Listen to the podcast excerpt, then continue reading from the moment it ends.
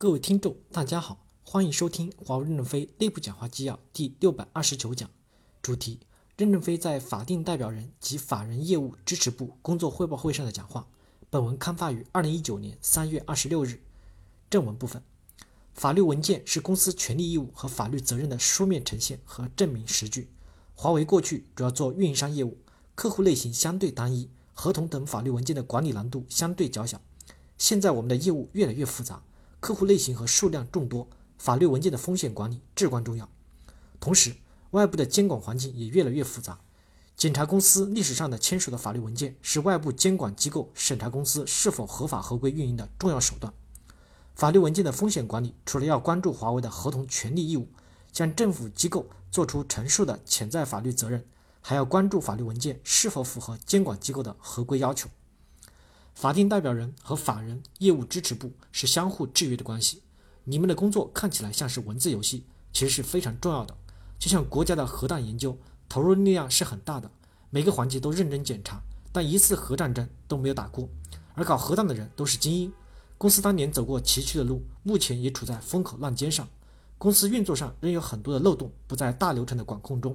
你们是代表公司签署法律文件的最后一道关口，要防范各种极端的可能。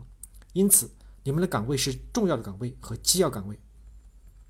法定代表人或授权代表签署加公章是法律文件生效的虎符。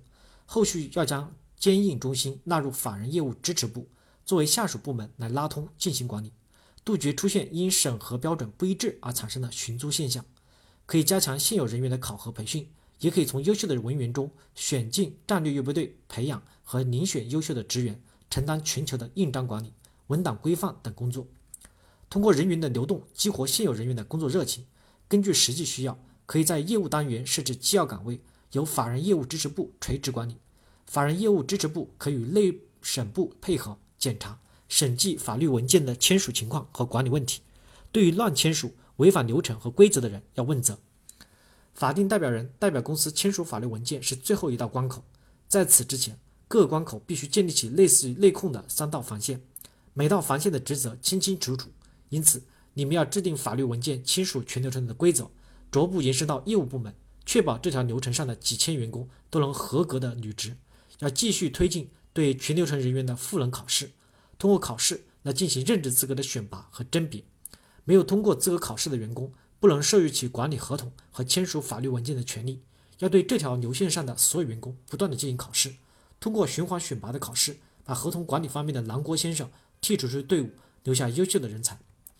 在甄别优秀人才方面，你们可以学习和借鉴日落法秘书处的实践和方法。